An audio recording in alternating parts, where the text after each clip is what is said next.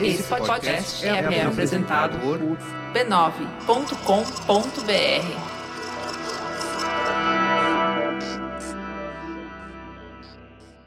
Em junho de 2021, quando todo mundo pensava que a Fundação Palmares já tinha chegado no fundo do poço, a gestão de Sérgio Camargo tirou mais um coelho da cartola. A Fundação Palmares, criada há mais de três décadas para valorizar a influência negra na sociedade brasileira, decidiu excluir do acervo obras fundamentais para a formação do pensamento ocidental. Seis meses antes, ele tinha excluído 27 negros da lista de personalidades homenageadas pela Fundação. Entre eles, Elza Soares, Gilberto Gil, Benedita da Silva, Milton Nascimento e Zezé Mota. E seis meses antes disso, anunciou um concurso para mudar a logo da Fundação Palmares, que até então é uma imagem estilizada do Machado de Xangô, o orixá que simboliza força e justiça nas religiões de matriz africana. Ao que parece, ele desenvolveu um modus operandi bem previsível. A cada seis meses, tomava uma atitude considerada polêmica, virava notícia e ridicularizava um pouco mais o legado de Palmares. Suas redes sociais viravam um carnaval fora de época. E ele capitalizava um pouco mais da atenção entre os apoiadores bolsonaristas. Como vimos no primeiro episódio, ele chegou nesse cargo através da polêmica vazia e faria dela a sua principal bandeira. Logo depois de assumir o cargo, criou uma espécie de selo virtual para quem fosse injustamente acusado de racismo. Com uma arte esteticamente questionável, o tal selo tinha escrito o seguinte: Palmares garante, não é racista. Entidades negras reagiram, virou piada nas redes e matéria no Jornal Nacional. De lá para cá, ele veio dobrando a aposta nas polêmicas. Falou em mudança no nome da sede, depois em mudança na logo, depois excluiu o nome de homenageados, até chegar no expurgo de livros da fundação. Parecia que estava aos poucos testando os limites da tolerância pública aos seus absurdos. Percebendo uma escalada de apagamento histórico e cultural na fundação, a Coalizão Negra, organização que reúne mais de 200 entidades do movimento negro, entrou com ação civil pública na Justiça Federal declarando que Sérgio Camargo estaria realizando atos de improbidade administrativa e deixando de cumprir os deveres que seu cargo impõe. Essa era mais uma das muitas ações movidas pelo movimento negro que tinha como objetivo a retirada de Sérgio Camargo da Fundação Palmares e interromper o projeto de destruição da instituição. Exclusivo. O Ministério Público do Trabalho pede o afastamento do presidente da Fundação Palmares. Sérgio Camargo é acusado na justiça de assédio moral, discriminação e perseguição ideológica. Isso aconteceu poucos meses depois da ação movida pela Coalizão Negra em agosto de 2021. A ação contra Sérgio Camargo foi protocolada na última sexta-feira e o Fantástico teve acesso aos 16 depoimentos de servidores e ex-funcionários que revelam uma rotina de humilhação e terror psicológico. A reportagem é de Guilherme Bellarmino. Ele tinha aberto a temporada de caça ideológica na instituição. Acreditando estar sendo sabotado por dentro, atacou, constrangeu e perseguiu funcionários da fundação. Então, com base nas denúncias e depoimentos colhidos, o Ministério Público do Trabalho pediu seu afastamento da Fundação Palmares. Era uma denúncia muito forte, e mesmo tendo uma quantidade significativa de provas, isso não foi o suficiente para tirar ele do cargo. O projeto de destruição iria continuar.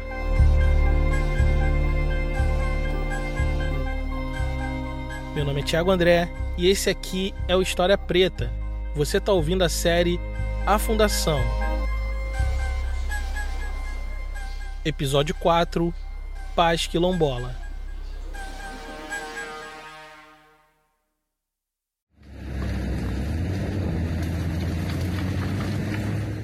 Esse barulho estranho que você está ouvindo é o barulho do motor de um trator.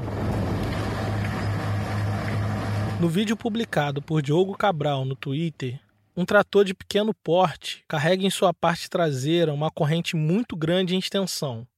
A função dos correntões é derrubar com rapidez a vegetação nativa de um espaço grande. O vídeo foi publicado como denúncia. Os tratores estavam ali como parte de uma estratégia antiga de roubo de terras e território, conhecida pelo nome de grilagem.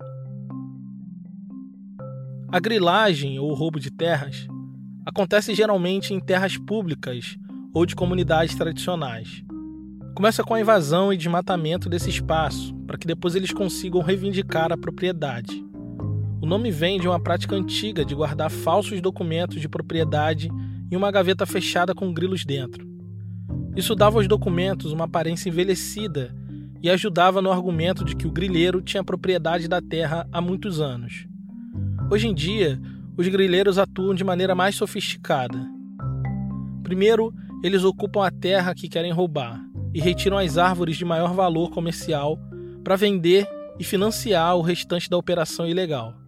Depois, eles entram com tratores, correntes, motosserras e desmatam toda a vegetação local, deixando apenas os capins mais baixos. O passo seguinte é cercar e pôr algumas cabeças de gado para dar aparência de terra produtiva. Depois de tudo isso feito, eles tentam conseguir a posse da terra seguindo os trâmites de regularização legal. Pagando impostos e com a ajuda de políticos locais, eles tomam posse de uma terra que não era deles. Era isso que estava acontecendo ali naquele vídeo. O trator foi flagrado no território da comunidade quilombola Peixe, no município de Colinas, no Maranhão, em outubro de 2021. Mas essa não foi a primeira vez. Em julho de 2020, o jornal Balaiada, coletivo de jornalistas que cobrem o conflito agrário, reportou o avanço de grileiros em terras da comunidade Peixe. As disputas na região têm se intensificado nos últimos anos por conta da demora do poder público em conceder a titulação das terras à comunidade quilombola. O laudo antropológico do INCA, Instituto de Colonização e Reforma Agrária, consta que a comunidade habita na região há pelo menos 186 anos, mas ainda não teve o seu território titulado e por isso tem sofrido repetidos ataques de fazendeiros locais que estão de olho naquelas terras. Quem publicou o vídeo no Twitter foi o Diogo Cabral, ele é advogado popular e atua na defesa de comunidades tradicionais e quilombolas no estado do Maranhão. Ele tirou um tempinho para falar um pouco com a gente do que tem acontecido naquele território. De maneira muito contundente, em razão do esvaziamento da Fundação Cultural Palmares, das ações que a Fundação Cultural Palmares tem, né, por força das normas é, internas, das, das normas de direito, né, e com, com esse esvaziamento, é, isso, de forma geral, afetou né, a vida das comunidades quilombolas, é, tendo em vista que os processos de certificações eles foram paralisados e esses processos eles são muito importantes, inclusive para dar seguimento aos processos de titulação sem as certificações emitidas pela Fundação Cultural Palmares, esses processos eles, eles ficam paralisados. Aqui a gente precisa dar dois passos atrás nós ouvimos como grileiros fazem para roubar e forjar propriedade de terras públicas e de comunidades tradicionais. Agora a gente precisa entender como que funciona para que comunidades quilombolas consigam o título de propriedade legal dos territórios que ocupam por gerações. Como vimos nos episódios anteriores, a Constituição de 88 assegura às comunidades quilombolas o direito de propriedade de seus territórios. Isso foi uma conquista importante do movimento negro. Mas somente em 99 que foi feita uma lei que regulamenta a maneira que isso seria feito. Resumindo bem esse processo, o primeiro passo é dado na Fundação Palmares. É ela que emite um documento que certifica a legitimidade de uma comunidade quilombola a partir do seu território. Com a certificação da fundação em mãos, a comunidade entra com o processo de titulação no INCRA, e são eles que emitem o título de propriedade que garante legalmente o direito à terra de uma comunidade quilombola. Eu resumi bem, porque até o INCRA efetivamente conceder a propriedade, vai ter laudo antropológico, desapropriação, caso o território esteja ocupado por outras pessoas externas à comunidade, e muitas outras burocracias que podem estender por anos, como é o caso da comunidade quilombola Peixe. Esses processos eles são processos complexos porque exigem uma série de estudos, né, de laudos. É, esse, esse procedimento administrativo ele deveria ter menos etapas, né, deveria ser menos burocrático como é hoje. Né? Hoje você tem várias etapas para que um quilombo seja, enfim, titulado. São mais de 23 etapas né, em que você é, autua o processo e esse processo passa por 23 etapas até chegar ao título. E aí, quando você analisa de 88 para cá, foram pouquíssimas as comunidades quilombolas que foram efetivamente tituladas pelo INCRA. Né? Então, são poucas as comunidades quilombolas no Maranhão e no Brasil. Né? Hoje, no Maranhão, você, nós temos mais de mil comunidades quilombolas e apenas 60 comunidades quilombolas tituladas é, no Maranhão. Olhando aqui de fora, a impressão que se tem é de que realmente houve uma desaceleração proposital das certificações da Fundação Palmares e das titulações do INCRA. Mas eu precisava ter certeza disso a partir de números oficiais. Foi aí que eu encontrei o relatório sobre certificação e titulação de comunidades quilombolas feito pela Fique Sabendo, agência de dados especializada na Lei de Acesso à Informação. Bom, meu nome é Thaís Saibt, eu sou jornalista na Fiquem Sabendo, que é uma agência de dados especializada em Lei de Acesso à Informação. A Thaís fez parte da equipe de pesquisa da Fiquem Sabendo que resultou em um relatório completo com dados consolidados de certificação e titulação de comunidades quilombolas desde 2003. Então, a partir desses dados, a gente viu que, por exemplo, uh, no que se refere à titulação, né, eh, foram apenas três territórios titulados no período que a gente analisou, né, no período que, que foi, então, até uh, o final de 2020. A gente publicou esse relatório no início de 2021. É, então, naquele período, o, o biênio, né, 2019-2020, a gente teve apenas é, três territórios quilombolas titulados. E quando a gente fala de certificações, que é de responsabilidade da Fundação Palmares, e também a primeira etapa das 23 a ser percorrida, em 2020 foram apenas 29 certificações, número bem menor que nos dois anos anteriores. E no caso de 2020, esse, esse índice, né, essa taxa de resolutividade, ela foi a mais baixa de toda a série histórica analisada. Né? Nós conseguimos dados desde 2003, né? então em todo esse período de 2003 a 2020, a resolutividade em 2020 foi a menor da, da série histórica. Né? Apenas 11% dos processos em andamento naquele ano foram concluídos uh, dentro do ano. Né? Então, é um, realmente um indicador uh, bastante revelador dessa desaceleração. Quanto desacelera os processos de titulação de territórios quilombolas, acelera o avanço da grilagem de terra bancada por políticos e latifundiários. Houve um aumento significativo da violência no Maranhão, sobretudo contra quilombolas e indígenas.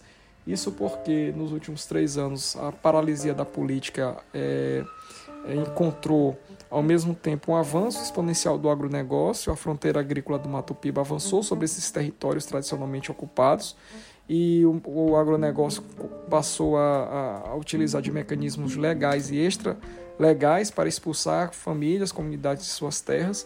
Isso tem resultado, enfim, numa barbárie.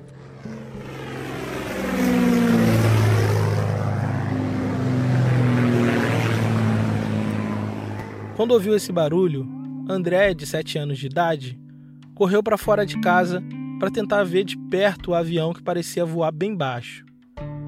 Enquanto ainda corria, sentiu de repente o corpo ser molhado por gotas bem pequenas, muito parecidas com as de uma chuva fraca. Em poucos segundos, a euforia passou e o André sentiu uma coceira persistente por todo o corpo. Passou o dia se coçando e mal conseguiu dormir à noite. Pela manhã, ele acordou com a pele ressecada, manchas vermelhas pelo corpo e um monte de caroço. André tinha recebido um banho de agrotóxico lançado pelo avião que passou sobrevoando sobre a sua comunidade. Essa história está detalhada na matéria escrita por Ana Aranha e Ellen Freitas para Repórter Brasil. Mas esse não é um caso isolado. Há anos, essa tem sido uma das estratégias do agronegócio para expulsar comunidades rurais, quilombolas e indígenas de terras em disputa ou em processo de titulação. Eles despejam veneno em roçados, plantações e nas casas da comunidade. Fazem isso repetidas vezes até a comunidade desistir e se mudar do local, vender a propriedade ou deixar o caminho livre para a grilagem. Uma prática baixa, vil e que fere frontalmente os direitos humanos. É chovendo molhado dizer que os ataques não são novidade na vida de comunidades indígenas e quilombolas. O ataque ao modo de viver quilombola, na verdade, é histórico. O maior e mais famoso quilombo da história, o Quilombo dos Palmares, é lembrado justamente pelas guerras, pelas tentativas de destruição que sofreu ao longo dos seus quase 100 anos de existência. Então é quase que natural para nós olhar para a experiência quilombola a partir da guerra, da luta e da resistência física. Por muito tempo, o olhar da história, a experiência de vida quilombola teve essa perspectiva, muito por conta da narrativa criada a partir da experiência de Palmares. Mas nos anos 70, uma historiadora questionou essa perspectiva e propôs a ideia de olhar para a experiência quilombola do passado e do presente não a partir da guerra, mas a partir da paz. O nome dela era Beatriz Nascimento, e a gente já falou dela aqui no episódio anterior. Mais do que uma mudança de perspectiva, Beatriz formulou um conceito que ela chamou de a paz quilombola.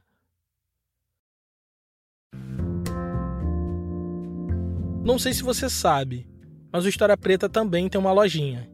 Lá nós vendemos camisetas, canecas e outros produtos que ajudam a financiar e manter o nosso podcast no ar. Hoje, junto com esse episódio, chegou uma nova leva de produtos baseados na temporada A Fundação. São três camisetas exclusivas que fazem referência a Zumbi, Palmares e aos movimentos negros de 88 e muito mais. E como você já sabe, apoiadores têm 10% de desconto em toda a loja. Acesse loja.historiapreta.com.br e vista a nossa história.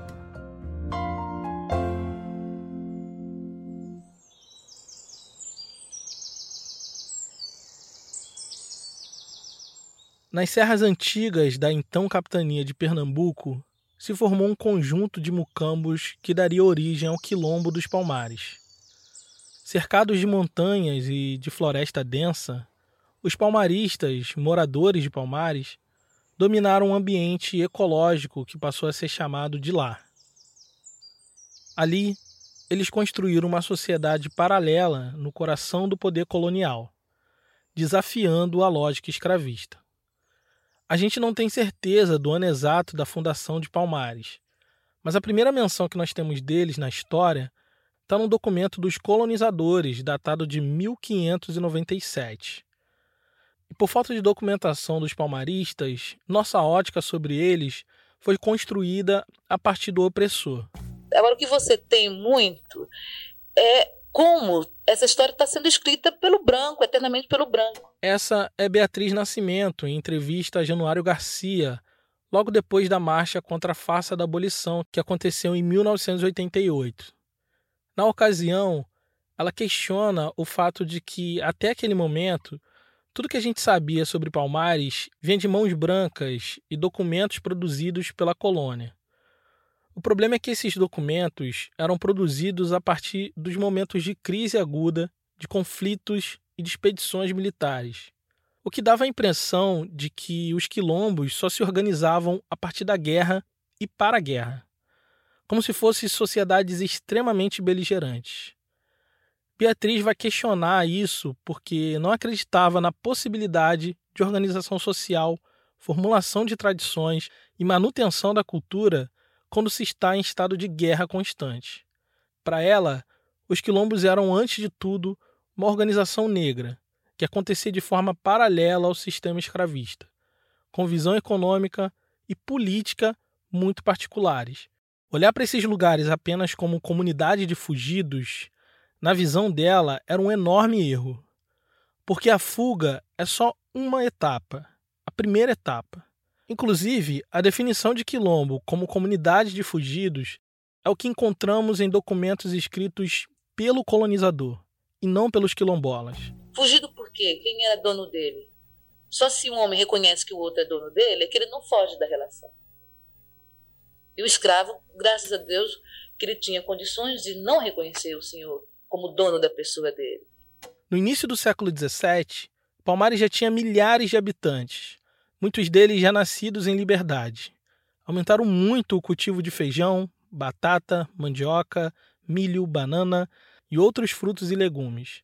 Da cana-de-açúcar produziam uma espécie de melado, da amêndoa produziam manteiga, e das palmeiras eles retiravam um óleo que servia para a iluminação de todos os mucambos. Palmares não era uma comunidade de fugidos era uma comunidade paralela à lógica colonial. Ela era um contraponto, um outro jeito de existir naquele mesmo território. E isso tudo só foi possível construir graças ao que a Beatriz Nascimento chamou de paz quilombola. Há um conceito dentro do quilombo chamado a paz quilombola. A guerra está, a guerra existe, mas mesmo dentro da guerra, para a guerra é necessário a paz. A paz seria como é, o espelho, o contraponto da guerra, dentro da própria guerra. O predomínio da paz dentro da guerra não foi bem documentado, mas pode ser percebido pelo nível de organização política e social da experiência quilombola durante toda a nossa história. O segredo da resistência e longevidade de Palmares, por exemplo, segundo Beatriz, se deve aos tempos de cultivo da paz. Na paz, a comunidade pode se estruturar, cultivar a policultura, estabelecer relações culturais e tradições. Havia uma vida cotidiana que acontecia em função da própria comunidade negra e não do sistema colonial vizinho. Um quilombo lutava quando precisava lutar, mas o estado natural dele não era a guerra, era a paz. A partir das suas pesquisas em quilombos de Minas Gerais, Beatriz percebeu que a repressão aos quilombos não ocorria por questões relacionadas à escravidão e fuga, mas porque os territórios ocupados por quilombolas se tornavam terras férteis viravam alvo da cobiça de fazendeiros locais. Essa visão de Beatriz foi confirmada em pesquisas mais recentes sobre a incursão colonial em quilombos no centro-oeste mineiro no século XVIII. O crescimento populacional e a escassez de ouro foram os motivos para que fazendeiros entrassem em disputa com comunidades negras pela posse de terras férteis cultivadas por quilombos afastados da mineração.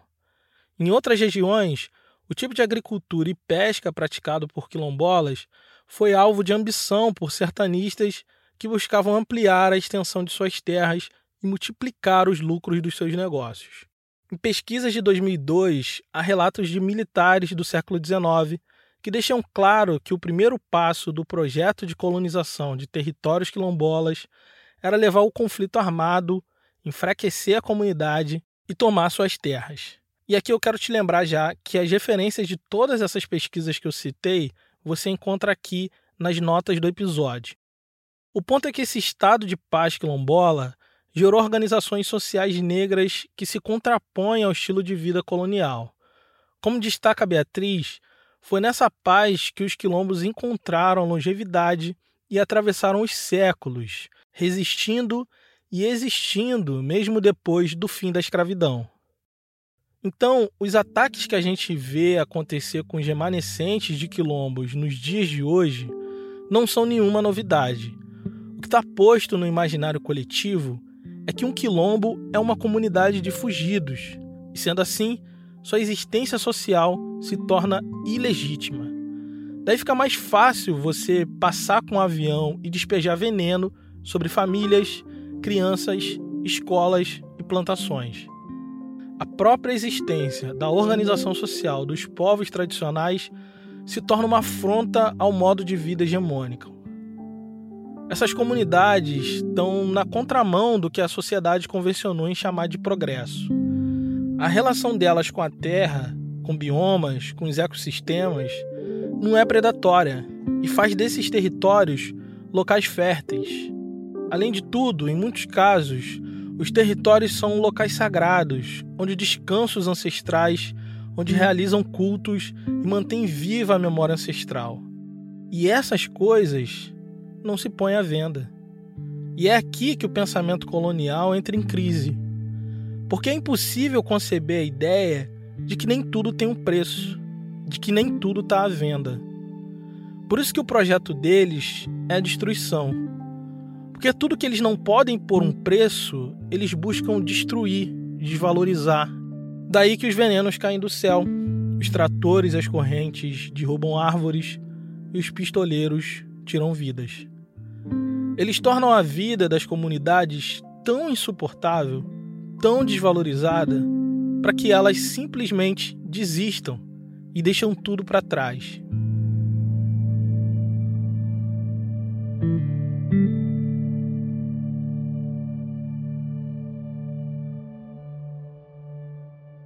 Enquanto eu escrevi esse episódio, Sérgio Camargo foi exonerado da presidência da Fundação Palmares. Muitos de vocês comemoraram e me mandaram mensagem com o link das matérias. Mas apesar dele não ser mais o presidente da fundação, a gente sabe que o buraco dessa notícia é muito mais embaixo. Na verdade, ele e outros membros do governo foram exonerados porque pretendem concorrer a algum cargo nas eleições. Sérgio Camargo deve se candidatar a deputado federal. Ao que parece, ele usou a Fundação Palmares para se autopromover no campo da extrema-direita. Ele capitaneou polêmicas, ganhou projeção nacional e agora é conhecido o suficiente para se candidatar. O ponto é que o projeto de destruição que está em curso independe da figura de Sérgio Camargo. Ele foi uma peça importante nesse tabuleiro e sua gestão foi uma das piores possíveis. Mas com ele ou sem ele, esse projeto continua avançando. Isso foi uma promessa de campanha de Jair Bolsonaro. Eu acredito que somente o processo de mobilização das comunidades quilombolas, das comunidades tradicionais, é, conseguirá frear, conseguirá deter essa fúria é, insana do agronegócio. É, é preciso é, que o Estado reconheça, sim, esse, esse direito, que garanta as titulações, mas é a partir de um processo de mobilização mais intenso, evidentemente que as comunidades se mobilizam permanentemente, se não houvesse mobilização, não haveria mais comunidades, e é esse processo de mobilização que, enfim, conseguirá é, mudar o destino, mudar o futuro. Desde que o Brasil é Brasil, os modos de viver quilombola representam uma ameaça à dinâmica colonial de entender a vida e o mundo. Isso que Beatriz Nascimento chamou de paz quilombola é justamente a capacidade de criar e proteger os saberes, as tradições e os valores ancestrais. Foi isso que nos trouxe até aqui e é isso que vai nos manter até que eles passem.